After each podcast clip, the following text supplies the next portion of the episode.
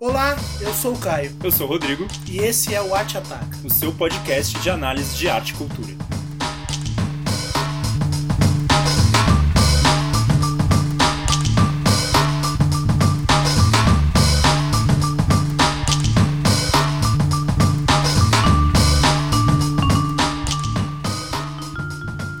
Bom, é, esse é o bloco Vim, Vi e Venci do Arte Ataca, em que convidados trarão objetos, sejam eles gráficos, é, plásticos, musicais, sejam quais for é, as suas, quais forem as suas, os seus formatos e mídias, e vão falar sobre isso a partir de perguntas e pensamentos e sei lá impressões que nós possamos ter sobre eles.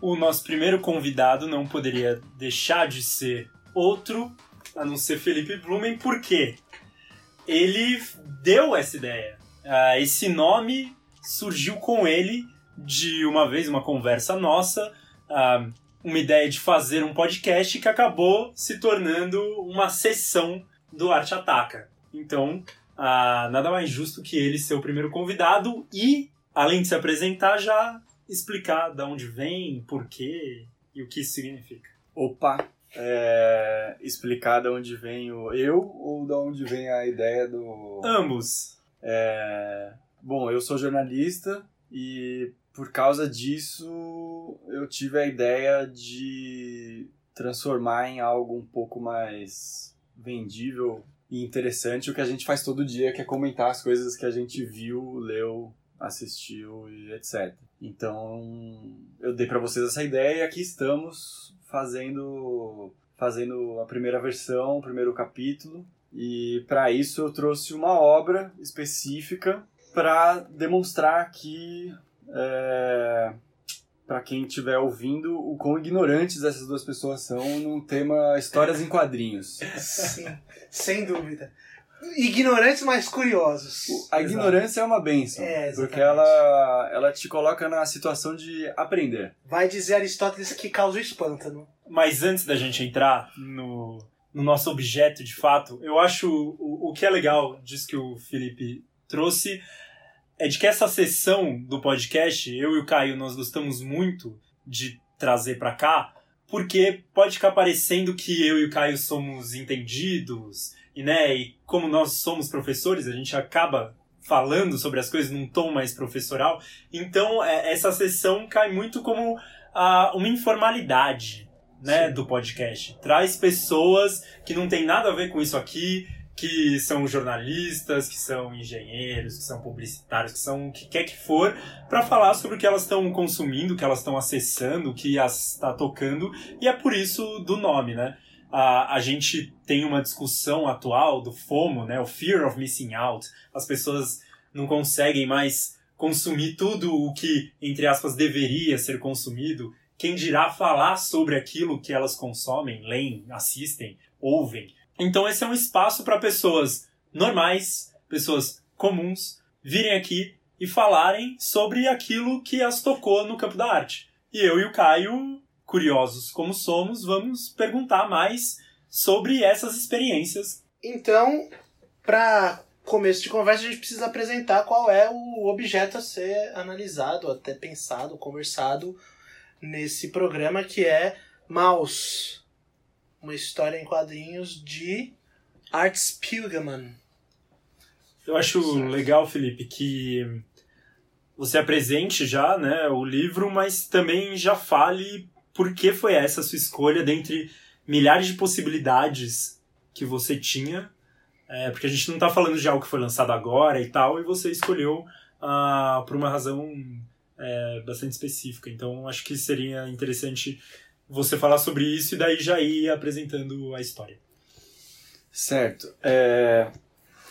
Maus, como o Caio disse, ele é um quadrinho que vocês com certeza já viram por aí, né? Quem já passou, já passeou por alguma livraria já viu ele em sessão tanto sessões de quadrinhos quanto sessões normais de literatura às vezes assim.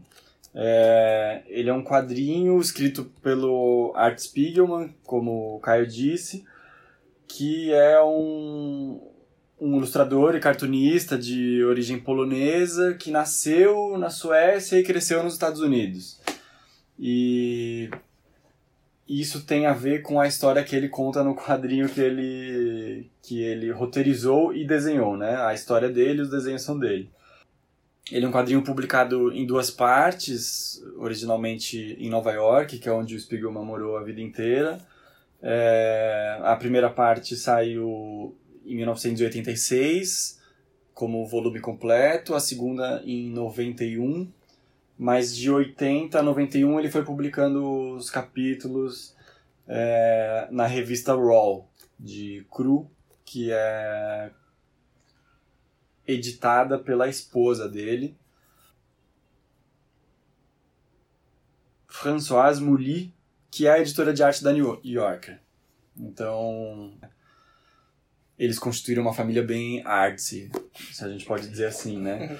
Mas ele publicou esse quadrinho de 86 a 91, assim, na, no fim dos anos 80. É, e esse quadrinho ganhou o Pulitzer em 92 como uma obra de não ficção barra reportagem, porque a história do Maus, se você já viu por aí, ele tem uma suástica na capa e a história dele fala sobre o Holocausto, né? É o tema central da história, porque o quadrinho conta, narra um pouco a história de vida do pai do autor, o pai do Art Spiegelman, chamava Vladek, e a, a história de Maus é a história de Vladek antes, durante e depois da Segunda Guerra Mundial. E eu trouxe esse. Eu escolhi essa obra para começar porque eu acho. Tem uma. Tem uma campanha de gente que trabalha com o mercado editorial de quadrinhos que é de quadrinhos de presentes. Assim, quando você vai comprar um livro para pessoa, que é algo fácil, você escolhe um quadrinho. E uma coisa que eu sempre pensei em qual quadrinho dá para alguém que nunca leu, talvez, assim, é um erro você dar um quadrinho de super-herói para alguém que nunca leu, porque os quadrinhos de super-herói eles são 90% das vezes muito ruins, assim, não tem uma história legal, não tem um desenho tão interessante, não tem uma proposta muito diferente que não seja uma aventura de um super-herói, assim. Há exceções muito boas. Se você precisa dar um quadrinho para alguém que nunca leu um quadrinho, ou se você quer comprar um, uma história em quadrinhos e você nunca leu, ou leu um pouquinho, só lia Mônica na criança e tal, esse é o jeito certo de começar, porque ele é um quadrinho. Ele é duro, né? Porque ele fala sobre o Holocausto, mas ele é muito ele é muito palatável assim para quem nunca leu porque primeiro porque ele é publicado no formato de livro né? Isso é bom até falar que ele foi publicado em volume 1 e volume 2 e no Brasil hoje em dia a, a versão que você acha mais fácil é a da Companhia nas Letras né? Do selo quadrinhos na CIA que são os dois volumes em um só então ele é um formato livrinho mesmo assim a pessoa leva na mala de jeito que ela levaria um livro e ele é um quadrinho ótimo para você começar a ler quadrinhos ou para você presentear alguém, porque é um tema que é muito familiar a todos nós, embora né, sejamos brasileiros do século XXI.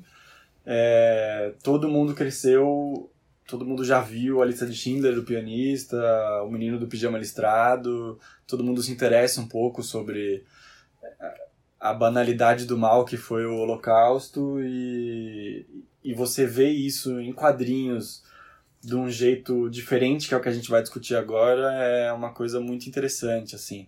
A pessoa, ela com certeza começa a ler e vai conseguir parar meio que só no final, assim, porque ela, ela sabe o que aconteceu, mas ela quer ver como aconteceu, assim. É. É, e por isso que eu escolhi esse, porque é um quadrinho que eu presentearia vocês dois se fosse para dar um quadrinho de presente. Ah, comece a ler quadrinhos, assim. Não comece a ler pelos quadrinistas mega famosos, assim. Talvez um quadrinho que ganhou o Pulitzer possa ser um começo mais legal para quem para quem tá mergulhando nessa. E é importante falar que ele ganhou o Pulitzer, mas isso não é jornalismo em quadrinhos, né? Que é uma coisa que tá meio na moda, assim, que uma uhum. galera faz, mas é, um, é uma história de quadrinhos, uma história contada em quadrinhos, de não ficção, e por isso ganhou, mas não é um não é uma reportagem, né? É, essa é uma confusão que pode rolar pela veracidade da coisa, né? É a história dele mesmo. É. De fato. É né? 100% verídico. Isso, o, o personagem chama Vladek, é de fato o pai dele, ele se chama Artie, que é de fato o nome dele. É, É, tudo- só uma outra coisa que tem que falar também é que, hum, é, o- como é um podcast, as pessoas não estão vendo. É uma relação entre gatos e ratos. É, então, quem Né? vê na capa vê que vê a suástica, né? A primeira coisa que a pessoa nota, e de- em cima da suástica tem um gato com um bigodinho de Hitler e tem dois ratos. É, tá aí um outro motivo que faz de Mouse um quadrinho tão tão catchy, assim, né? Tão fácil de você se identificar. Não existem pessoas retratadas nele, né? São todos animais, animais antropomórficos, então são pessoas com rosto de animais e trejeito de animais. E, e essa foi a escolha do autor. Uma das escolhas dele para a gente vai falar de algumas das escolhas dele para tratar de um tema tão duro quanto o genocídio, né? Uma delas foi traduzir as pessoas em animais. Então, os judeus são ratos na história, os nazistas são gatos, os poloneses, que não são judeus nem nazistas, são porcos, os americanos são cachorros, os franceses são sapos. Então, ele, ele dá um dá uma característica animal para cada para cada povo, etnia, nação. Isso é algo muito interessante quando você vê a capa e já, folhe, já folheia o, o quadrinho e tal. E isso tem uma explicação, tem um motivo histórico também, né? Porque os, os judeus eram vistos como ratos pelos nazistas. Tem a cena clássica do Christopher Waltz em Bastardos Inglórios que ele fala para você pensar onde o judeu está escondido, você tem que pensar como um rato. E daí que vem tanto a coisa da de que animais são cada pessoa, né? Quem caça o rato é o gato e tal. Sim. O cachorro americano é muito bom também, né? Dá algumas interpretações. E daí vem o nome também, né? De Mouse, que não é Mouse de Mickey Mouse, né? É Mouse do alemão, embora seja a mesma origem da palavra. É M-A-O-S, Mouse, que é como os alemães se referem a, a ratos, né? A rato, né? É o mouse, ao camundongo, né? Para nós brasileiros, a gente tem, ou para os, vamos dizer, os portugueses, os, aqueles que falam português, ficam, dá um tom a mais, né? Mouse dá um teor ainda Uhum. de maldade, Isso. né? Então é uma coisa é, interessante de se pensar que, que não foi pressuposto pelo autor, Uhum. mas a gente já consegue ter uma experiência, vamos dizer, com, diante desse livro um pouco diferente. Até a escolha editorial de não traduzir é porque somos é, faladores do português. né? Exatamente. Podia ter traduzido pra ratos, né? É. É verdade. Podia. Mas mouse é uma coisa, né? E, e é legal você ter quadrinhos com o mesmo nome aqui lá fora. É fa- facilmente identificável que você leu a mesma coisa que o cara escreveu, assim, exato, né? Tem uma teoria até de pessoas não confirmada pelo autor de que é mais algo que lembra uma coincidência que pode ter inspirado ele, de que tem um verbo em alemão que é mauschen, e Mauchen, ele traduzido falar como um judeu, que é o, algo que os é como os judeus da Europa Oriental falavam alemão. Então é tipo um português macarrônico, Tá, um tipo portunhol. Exato, tipo um portunhol assim, só que num verbo, né? Uhum. E aí tem essa coisa em volta do nome, Entendi. mas teoricamente o nome refere-se a ratos, né? Porque o livro conta a história de rato sendo caçado por gatos, Hum. Que aconteceu de verdade. Eu nunca tinha lido e comecei a ler exatamente para esse programa, inclusive o livro com o qual estou é o do Felipe, que ele me emprestou. É, não consegui terminar de ler antes da gente gravar, mas algumas coisas já começaram a me chamar a atenção. Então é um tema muito pesado, né? E tratado de uma forma muito corriqueira, porque é o- eles estão ali no dia a dia, filho e pai, o pai já tá meio idoso, e o filho fica indo na casa do pai e pedindo, ah, conta lá a história do holocausto, como foi, quantos anos você tinha, o que que acontecia. E o pai já tá velho, então ele vai se cansando, mas ele vai contando. Então tem uma, uma banalidade ali no, no- na contação e que se reproduz no, no traço, né? É, sempre que eu me vejo de frente para um quadrinho, que é realmente uma coisa que eu não detenho muito domínio, assim, não tenho essa, essa tradição. Uh, o Felipe e a minha cônjuge, beijo, Sérgio Moro, uh, que me iniciaram mais nessa área, eu sempre, de repente, eu me vejo lendo a história e nem prestando atenção no traço. E eu lembro, pô, isso daqui tem é desenhado por uma razão, eu tenho que prestar atenção nisso daqui. Foi feito de um determinado jeito, tem uma determinada forma por alguma razão. Então o que me chamou a atenção foi isso de é tão pesado, mas tem essa essa quebra, né, do da, da coisa cotidiana, de como ele está sendo contado a partir de um contexto cotidiano e do traço, que é muito simples, né, um desenho muito simples. É, eu acho que uma coisa também, eu vou fazer até invocando essa, esse comentário do, do Rodrigo, daí você pode comentar, é, é a noção de que em momentos de barbárie, o cotidiano ainda se segue, ele acontece.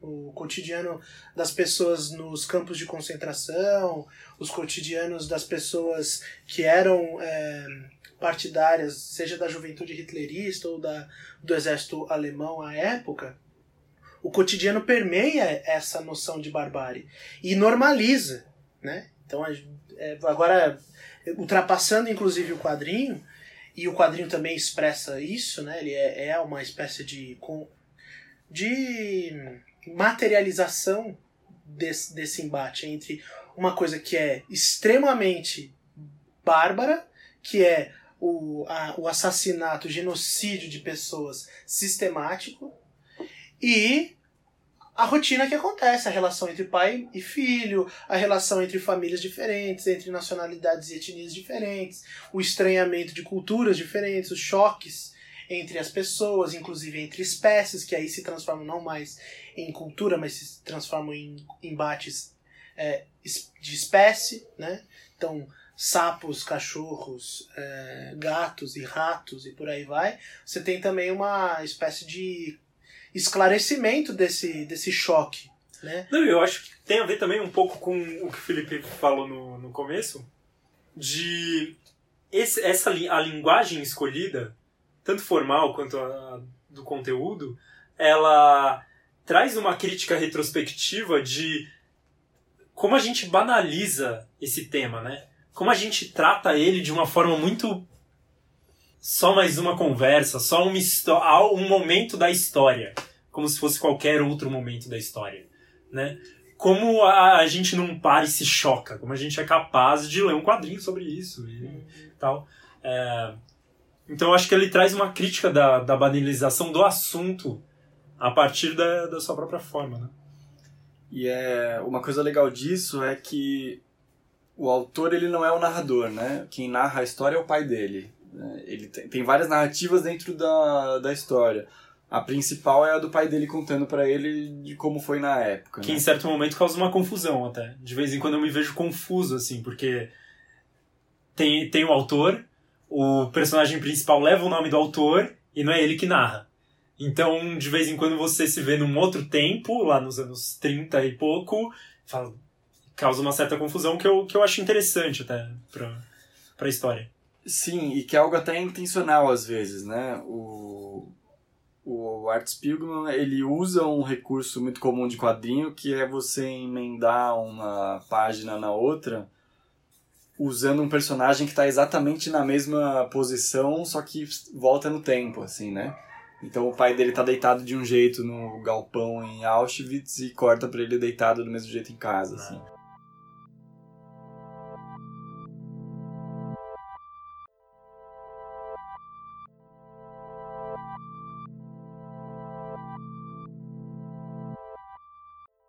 Traço do mouse ele é realmente uma das coisas mais interessantes da obra, assim. É, o que o Rodrigo falou é um recurso de narrativa visual de quadrinhos meio comum, de você deixar um personagem na mesma posição numa transição de tempo ou de espaço, assim.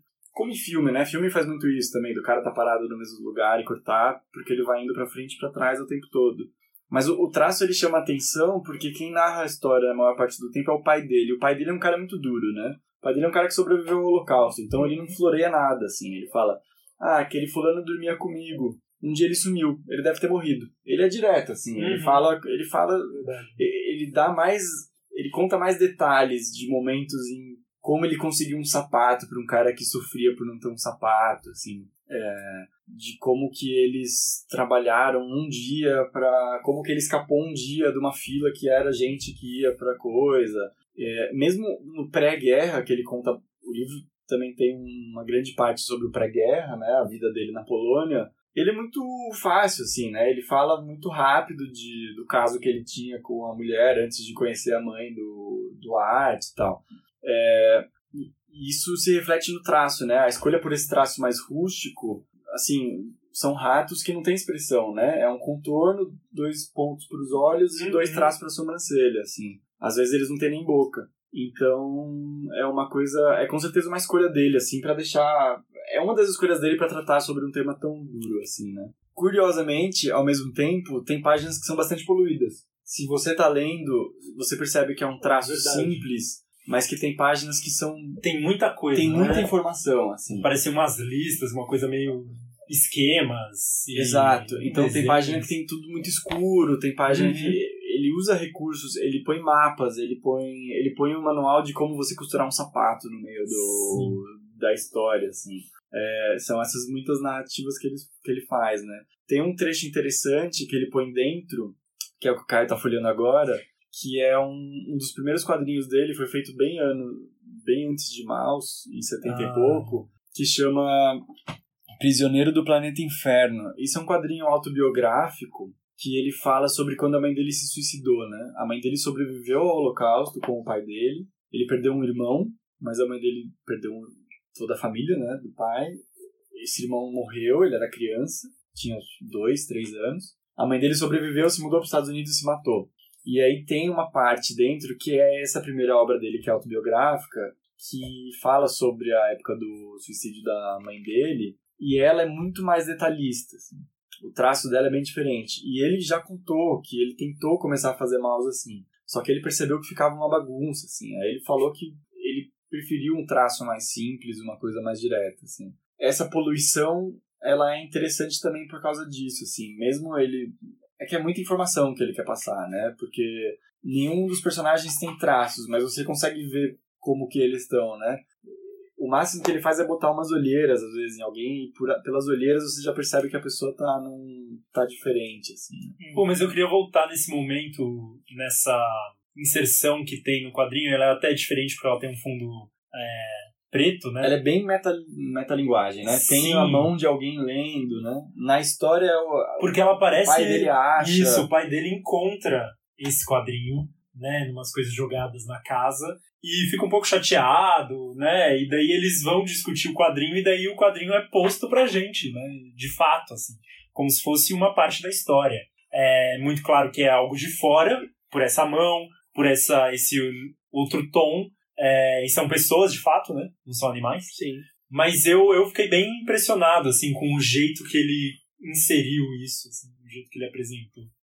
É, o que é muito doido porque é um quadrinho biográfico sobre a vida do pai dele, mas também é sobre a vida dele, né? Tem uma segunda leitura que você faz de Maus, que você pode fazer, principalmente quando você lê pela segunda vez já, pela terceira e tal, que é mais do que a história do Holocausto, que é a primeira vista que mais impacta, é a história de como o autor foi desdobrando fatos da vida dele e do pai que estavam intocados, assim. O pai dele nunca tinha falado para ele sobre o Holocausto abertamente, assim. Tanto que ele faz o trabalho jornalístico, ele vai gravando, ele vai anotando para desenhar, né? Ele mostra pra gente isso. Eles não falavam, ele tem, ele mostra como ele fica triste pensando no irmão dele que morreu e ele nem conheceu, né? Ele teve um irmão que morreu, ele foi nascer em 48 só, o irmão dele nasceu em final dos anos 30, no começo dos anos 40, tem um ano exato ali que o pai dele conta. Tem a coisa do, do pai dele se abrir, tem a relação dele com o pai dele, né? Ele não tem muita paciência pra velhice do pai, por exemplo, né? É uma outra subtrama que tá aí dentro.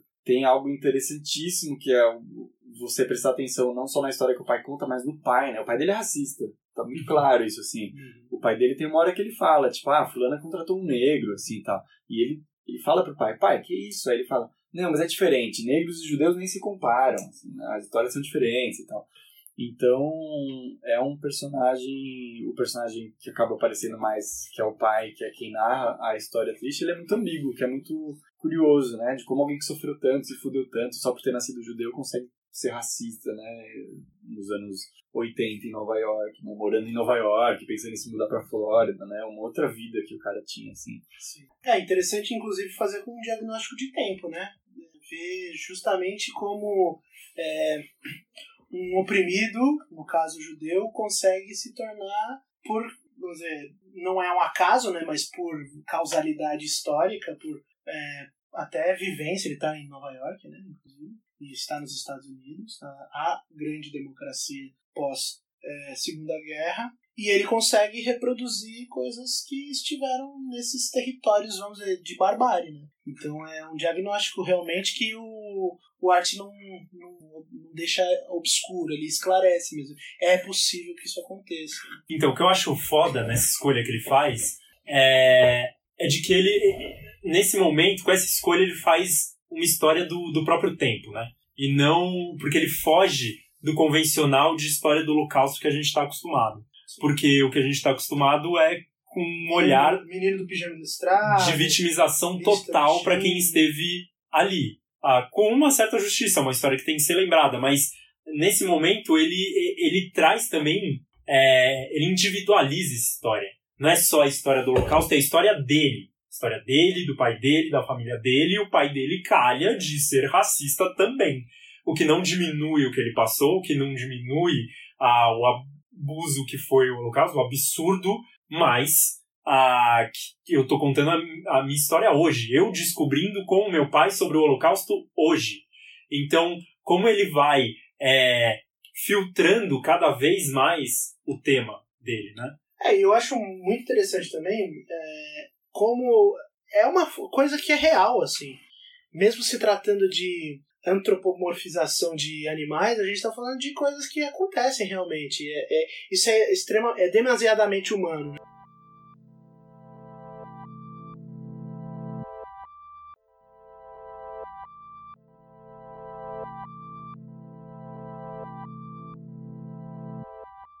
Bom, é, o que é, é interessante também ver nesse quadrinho é como esse aspecto dele falar da sua vida privada, da sua relação com o pai, das relações pessoais e individuais dele, é, demonstra também uma coisa que é estritamente humana. Né?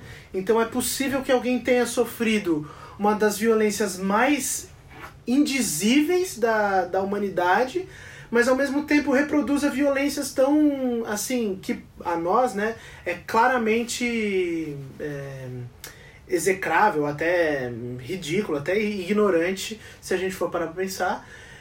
E mesmo assim, tendo essa vivência, não é garantia de esclarecimento, né? Isso não, não garante a ele que ele vai ter uma abertura ao diferente, ao estranho, né? Me lembrou bastante aquela a figura do Machado, do Memórias Póstumas do Prudêncio, né? Que é um escravo que, ao se libertar, quer ter um escravo, né? Escraviza e, e vamos dizer, é, expurga toda a sua é, seu caráter escravizado na, naquela figura do outro escravizado diante de si, né? É, e não estamos chamando o Vlad aqui de nazista, por é, favor, né? É só uma coisa, é só uma coisa curiosa do caráter humano dele Sim. mesmo, assim. Ele é teimoso, ele é um velho chato, dá pra você ver, assim. Ele não se dá bem com a segunda esposa dele. Ele é teimo... ele quer subir no telhado para consertar o telhado. Ele Às é... quatro da manhã. É, ele é um é muito é muito interessante perceber isso de como como o holocausto não foi definidor na vida dele, né? Uhum. Ele perdeu um filho, a mulher dele se matou, a gente ele perdeu um filho, a mulher dele se matou, a gente não sabe por quê. Ele não conta, né? É um dos temas que continuam intocados, né? Embora os outros tenham sido explorados. Ele poderia ser uma pessoa, ele poderia ter virado um militante, poderia ter feito qualquer coisa. Ele leva a vida dele normal e pra gente que lê a, a impressão que dá é que a moral da história para ele foi: ah, aconteceu isso, eu dei sorte aqui, fui esperto aqui e tô vivo. E é isso. E hoje em dia eu me preocupo mais com a lâmpada do vizinho que tá não sei o que, com a minha mulher que eu não gosto dela e não sei o que. É, não são feridas abertas, né? Claramente o livro não traz isso. Ele tem umas horas que ele fica chateado, porque ele tá tocando em assuntos que remetem à família dele, mas não é como se, bom, então eu finalmente vou abrir ah, o meu coração e falar sobre este caso que ah, atravessa toda a minha vida e todas as minhas ações até Determinas hoje. Determinas todas as minhas isso. ações até hoje. Não é nem um pouco isso. É. é, de fato. Esse é um dos charmes da história, né? Sim. Você, o que ajuda você a passar por ela sem ser com aquela coisa, tipo, você vê a lista de Schindler, você quer morrer, né? Você uhum. fala, meu Deus, não é, não é possível uma coisa dessa. Você lê a história dele é uma coisa mais assim, você fica incrédulo de coisas que ele fala, igual tudo que se sabe sobre o Holocausto, mas você acaba se divertindo com o personagem e se intrigando com ele. Assim. Nessa retrospectiva dele, a gente vê como ele vai dando os jeitos dele a todo momento, né? Tem alguém que ele conhece aqui, vai conseguir colocar ele ali de tal jeito. Tem, ele tem duas escolhas para fazer, em uma ele ia se fuder muito feio, ele acaba, ele acaba fazendo a melhor delas, por sorte. Então, tipo, ele acaba se safando. Então, acho que o, o livro traz isso algo muito interessante de. É, a história que ele conta, né? a história que ele viveu.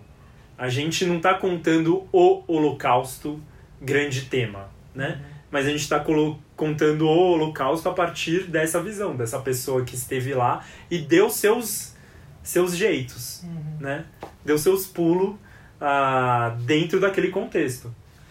E Felipe, eu, a, a questão para mim mais é, que mais aparece na minha cabeça é qual é, é, a não ser o, o que você disse, né, de resolver problemas subjetivos do Art Spiegelman, é, qual é a validade desse quadrinho, você entende, como um, um veículo de uma, uma mensagem, né? Porque se a gente está reduzindo o Holocausto a uma espécie. Não reduzindo, né? Mas a gente está vendo o Holocausto a partir de uma subjetividade, o que é reduzir o Holocausto. Qual que é a utilidade. A utilidade, né? É até difícil dizer isso, mas qual é a finalidade desse, desse quadrinho? É simplesmente um expurgo do Art Spiegelman? É uma, uma espécie de conf, confissão de uma coisa que só interessa a ele? O que nos interessa é só acompanhar uma história a mais? A gente fecha esse livro depois e, e guarda? É isso. Não há problema em ser isso, mas é só isso.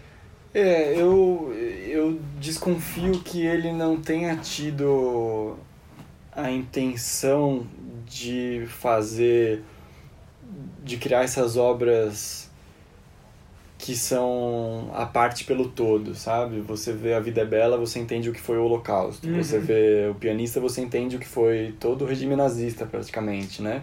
Essas coisas... Essa, essas obras como essa, que mostram a vida de alguém que passou por um campo de concentração antes, durante e depois, elas acabam contando a história do nazismo, né? Maus não se preocupa com isso, então eu desconfio que a história dele não tenha sido nem um pouco ensinar o que foi o nazismo, assim embora o nazismo seja um dos personagens principais, eu acho que a intenção dele, como o Art Spiegelman, ele é um, um cartunista, um, um ilustrador que ele cresceu no underground de Nova York dos anos 60 e 70, né? Então isso é aquela coisa de você recorrer a, a biografia do autor, né? É sempre bom você fazer isso depois que você lê. Então, mas considerando que a pessoa que está ouvindo já leu ou vai ler, então assim, pare e leia agora, depois você volta para saber o que pode ter influenciado, né? Uhum. Tem professores que odeiam que você saiba a biografia do autor, tem professores que preferem que você parta desse princípio. O Art Spiegelman ele vem dos, do underground dos anos 60 e 70 em Nova York e a turma dele, as influências dele era aquela galera tanto dos quadrinhos quanto da literatura pulp, quanto do de uma coisa mais jornalística mesmo. Então era a época que o jornalismo de Nova York estava ditando o que era jornalismo, né? O que se faz hoje de jornalismo, o que se faz no mundo inteiro, surgiu naquela época ali. Então, eu acho que ele estava muito menos imbuído da missão de narrar o que foi o Holocausto para alguém, quanto mais de mostrar algo tão importante quanto que é toda a história. Não existe narrativa única em nada. Toda história tem muitas narrativas. Então, é o Holocausto não foi um genocídio hum. dos nazistas contra os judeus. Teve isso, isso regeu a vida de muitas. Só que isso fez dali nascerem outras narrativas. Então, talvez o pai dele seja do jeito que é hoje na história por causa daquilo. Porque o pai dele levava uma vida boa, ele era um, hum. ele era um cara super em ascensão, assim. Sim. E tudo foi arrasado para ele. Hoje em dia ele é um reclamão e tal. Ele tem motivo para reclamar, né? Ele não tem motivo para ser racista, mas ele tem motivo para reclamar de tudo. Mas é, é, é, legal como ele mostra as muitas narrativas que tinham disso. Tanto as que cruzam os caminhos do pai dele, do cara que ele conheceu, ajudou e o cara sumiu, ele acha que o cara tá morto. Da esposa dele, a gente não sabe nada da mãe do Art Spiegelman, né? Ela tá com ele até o pré, ela se separa. Quando ele sai, quando liberta os campos de concentração, ele descobre que ela tá viva. E a gente não sabe o que, que ela passou, a gente não sabe por que, que ela se morreu, por que, que ela se matou. É, então, o principal. Não é um quadrinho que você fecha e você fala assim: Poxa, essa foi uma história legal sobre o Holocausto. Pode ser a primeira impressão quando você lê, assim. Eu acho que não é uma história legal sobre o Holocausto, né? Porque ela não conta por que, que o Holocausto existiu, uhum. como ele foi. Ele desenha o.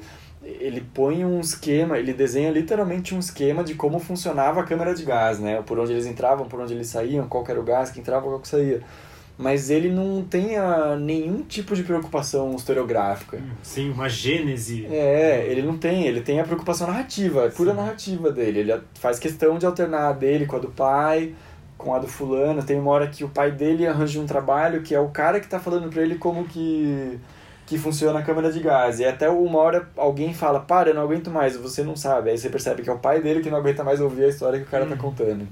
E momento, isso sem qualquer momento você diminuir o peso do holocausto, né? Você não Exato. fala, ah, Spa não foi tão foda assim, Spa não é tão pesado assim, olha esse velhinho vêndigo. Em momento nenhum isso acontece, né? Ah, e não estou dizendo nem ah, numa questão interpretativa de, ah, eu senti isso. O próprio livro não, não permite isso. A narrativa, apesar de apostar muito de isso é uma narrativa sobre o Holocausto, a história é feita de narrativas, essa é uma delas. Ah, aquilo como um momento aterrorizante não, não se dissipa nunca, assim. É tudo muito cruel, né? Ele faz Sim. questão de mostrar que é tudo muito cruel, Sim. assim. E que é, apesar disso existem Sim. coisas que saem daí ou que não saem daí. É, eu acho que é, a chave que eu entendo é, é uma experiência subjetiva sobre o Holocausto, mas também, é, é lógico que o professor consegue estofar aquilo de historiografia, mas é interessante entender o Maus como uma espécie de tentativa de olhar panorâmico diante de uma terra que foi arrasada, de uma terra que foi completamente inutilizável, né? que inutilizada, que é a, as pessoas depois do Holocausto. Então ele está mostrando que não, que as pessoas continuaram, aquelas que sobreviveram, continuaram vivendo e se tornaram inclusive idosos mainstream, vamos dizer, estereotipados, que são idosos chatos, uhum. né? Mas eles tiveram uma, uma vivência assim, avassaladora. Nada contra idosos também aqui. É, também, lógico, não somos idosofóbicos aqui, mas é uma questão de, de estereótipo mesmo, né? A gente pensa naquele, na, naquela figura é, mais velha dos filmes do Woody Allen, por exemplo, né? Bem reclamona, com dores e tal. Sim e a gente, e, né, não é à toa que eu trouxe o Woody Allen, que também é judeu, né? Então, é, e a, a mãe e, judia do Woody Allen é, é, uma figura que é aparece uma, em vários E é um estereótipo Sim. antes, durante e depois do, do regime nazista. Inclusive, judeus se enxergam de maneira estereotipada, como todos nós nos enxergamos de maneira estereotipada. Mas entender que um caso desse, que seria assim... É, marcante, não só marcante, como decisivo para toda a vida, acaba não sendo. E eu acho essa a estranheza mais interessante do ponto de vista da narrativa. O cara passou por um holocausto, ele quase foi exterminado. E mesmo assim, ele senta na sua, na sua poltrona e reclama porque tem um problema no telhado e ele quer ir para lá às quatro da manhã. É como se a gente invertesse aquele, aquela equação de se você souber quando você morrer, a sua vida irá mudar. Uhum. Né? Como se você tivesse um dia de, de vida, o que você faria? Ele teve essa sensação e isso não o transformou de maneira a heroicizá-lo, como você falou, né? Isso é muito interessante. Né? E o que diferencia muito Maus de outras obras sobre o tema, né? Você fica com dó do cara às vezes. Mas ele tá contando. Você já sabe que ele sobreviveu, ele tá contando a história, então você consegue prestar atenção em outras coisas. Se você tá assistindo o pianista, você só quer saber se o cara vai ficar vivo ou não, né? Uhum. Ele vai sobreviver a isso ou não vai. É, então é uma coisa ele tira um pouco da gente essa necessidade de se solidarizar com alguém que passou pelo holocausto, né? Ele exime um pouco a gente desse peso, o que eu acho que é ótimo para uma história em quadrinhos, porque se fosse pesada assim, quando você lê um quadrinho pesado, você é chato assim às vezes, né? É um forma em formato mesmo assim. Então acho que ele tira e por isso que eu acho que ele é ótimo para você começar a ler para você entender um pouco como é que se constrói, como é que ele faz a narrativa, traço, como é que tudo isso conversa de um jeito, assim. Eu acho muito bom você falar isso, porque, de novo, essa é uma dificuldade minha com o quadrinho, porque eu trago a tradição da leitura tanto a de ficção como de teoria. E o quadrinho, ele pressupõe essa leitura rápida.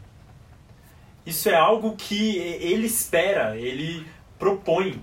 Então, pra gente que vem da literatura de ficção em que você tem que se deter ali, né, o romance, enfim, e que você passa um tempo ali, e que é isso, você briga ali com romance, você passa um tempo num, e você volta ao parágrafo, enfim, o quadrinho não pressupõe isso, e os fãs de quadrinho, eles não, não esperam isso, exatamente. Então, quando o, o Felipe coloca isso, é uma vantagem ou é um algo de interessante que esse quadrinho traz dentro da sua própria a formulação, dentro do seu próprio método, né? Uhum. É, há quadrinhos que se propõem a ser exatamente uhum. assim, mais pesados, mais intertextuais, mais...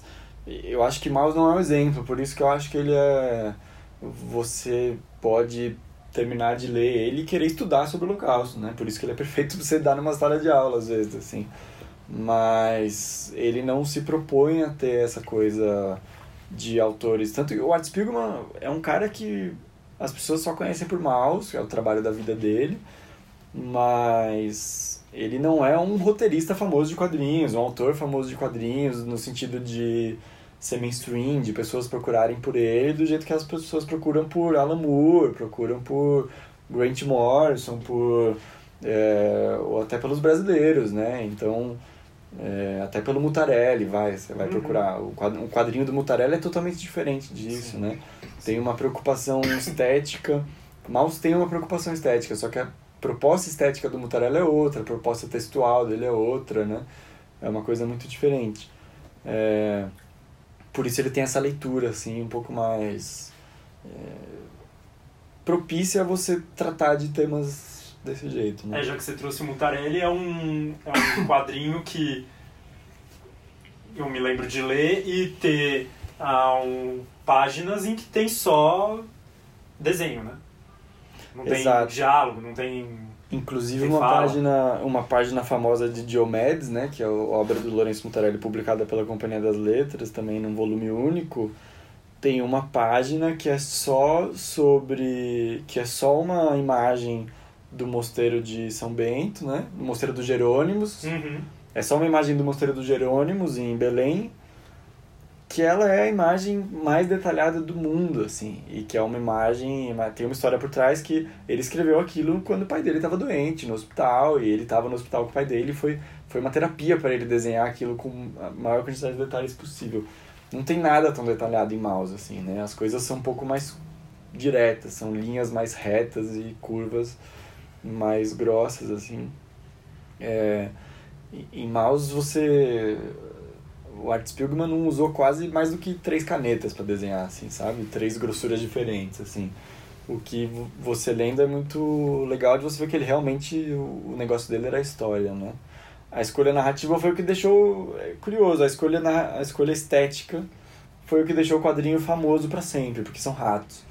Mas o que ele quis, acho ele botou o coração dele mesmo em contar, explorar a história dele e do pai dele e botar no papel queria saber se o pai dele leu, né? A gente não sabe, a gente não tem essa informação. Né? Porque o pai dele não tinha lido o quadrinho que ele fala sobre a mãe, né? Essa uhum, é a questão uhum. toda, porque o pai dele acha e lê, né? Então tem essa coisa meio do do pai não ler. Isso é muito explorado também, né? Na, na literatura, do pai não ler uma obra biográfica sobre um filho, uhum. né?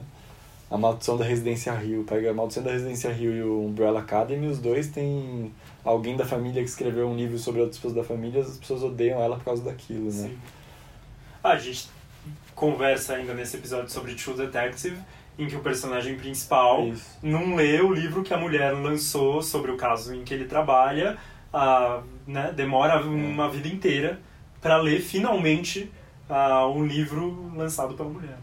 Mas é, uma, é a coisa, né? Vocês gostariam de ler livros sobre uma narrativa que envolve a vida de vocês num nível tão pessoal? É muito difícil, né? É uma escolha muito difícil. Eu não sei se eu fosse o pai dele, se eu gostaria de ver.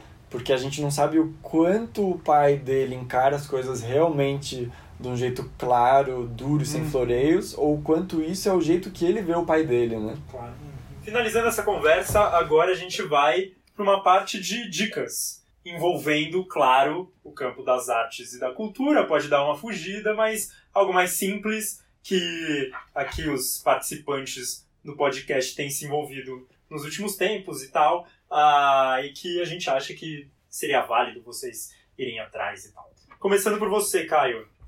Bom, eu tenho algumas dicas, são três na verdade. Uma é livro, saiu agora pela editora Todavia, Mastodontes é, do historiador Joshua Freeman, chama, é, chama Mastodontes, A História da Fábrica e a Construção do Mundo Moderno. É um livro interessantíssimo, fala sobre as grandes e gigantes indústrias, da, desde o início do século XVIII, na verdade, final do século XVIII, até o século XXI. E também fica a dica, a gente vai linkar também no, no, no podcast, no link desse podcast, o artigo que eu escrevi para o Estadão sobre este livro. Outro é um filme que eu assisti no MUBI, aquele streaming de filmes é, cults e tal. É o filme de 67, se não me engano, da Agnes Varda, chama Lions, Life and Lies. Eu achei um filme interessantíssimo que eu não posso dizer absolutamente nada, porque senão eu vou estragar a experiência de vocês.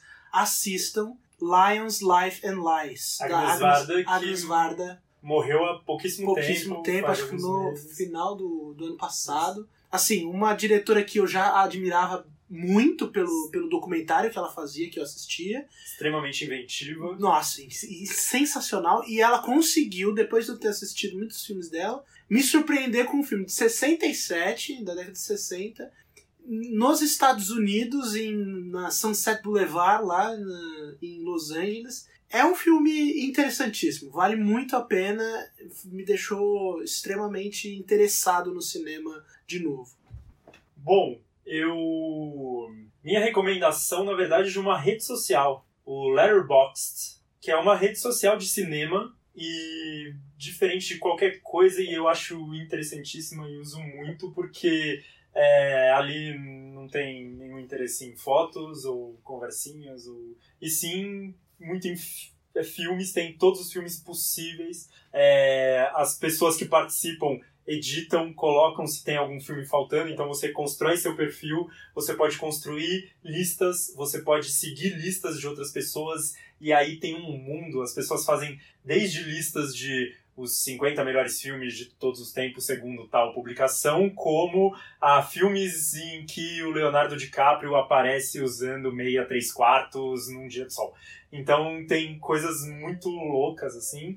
E o que é muito legal é que você segue as pessoas e você acompanha o que elas estão assistindo e tem ali um espaço para você a fazer o seu comentário, colocar sua crítica, dá uma notinha e tal. E é muito rico, todos os filmes já tem um link direto para o IMDB, então para você ter ali todas as informações e tal. Então é fica aí a minha dica de Repete participação. Letterboxd. ah, vou inclusive deixar não só o link do próprio Letterboxd, como a do meu perfil lá para vocês me seguirem, que eu tô sempre. Pra mim virou ah, um, um espaço de, de comentário dos filmes mesmo. É, a gente já comentou aqui sobre o nosso site, muitas vezes a gente pensava, bom, isso daqui, é, eu assisti esse filme, mas não me parece valer um texto, né? Algo que a gente vai se deter e escrever um texto. Ali eu escrevo sobre todos os filmes que eu vejo, seja uma frase, seja quatro parágrafos.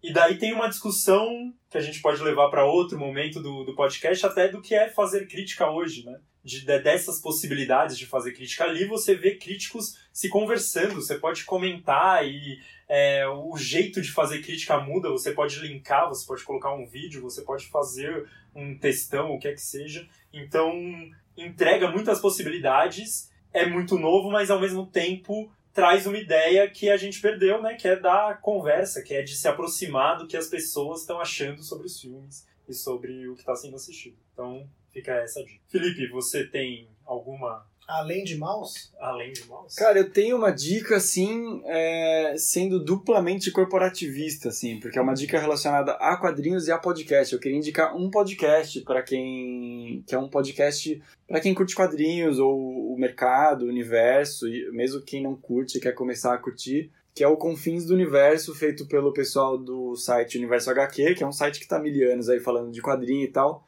Mas o podcast deles é muito legal porque ele serve tanto para quem não perde um Homem-Aranha quanto para quem só lê o mouse, assim. A linguagem é boa para todo mundo, é fácil de saber, você descobre coisas bem legais sobre quadrinhos, porque os caras manjam, eles chamam convidados legais também para falar. Então, é isso. Leiam quadrinhos e ouçam podcasts. Boa, fechamos por aqui. é isso. assinem o feed, acompanhem ah, os nossos episódios. A tendência, a ideia, a pretensão é lançar a cada duas semanas, é, sempre trazendo alguma discussão de arte, de cultura, não só do que está acontecendo agora, mas também é, de coisas que já passaram e precisam de um novo olhar ou que a gente sente que merecem ah, ser discutidas. A gente fica por aqui. É Tchau. nóis. Tchau. Falou!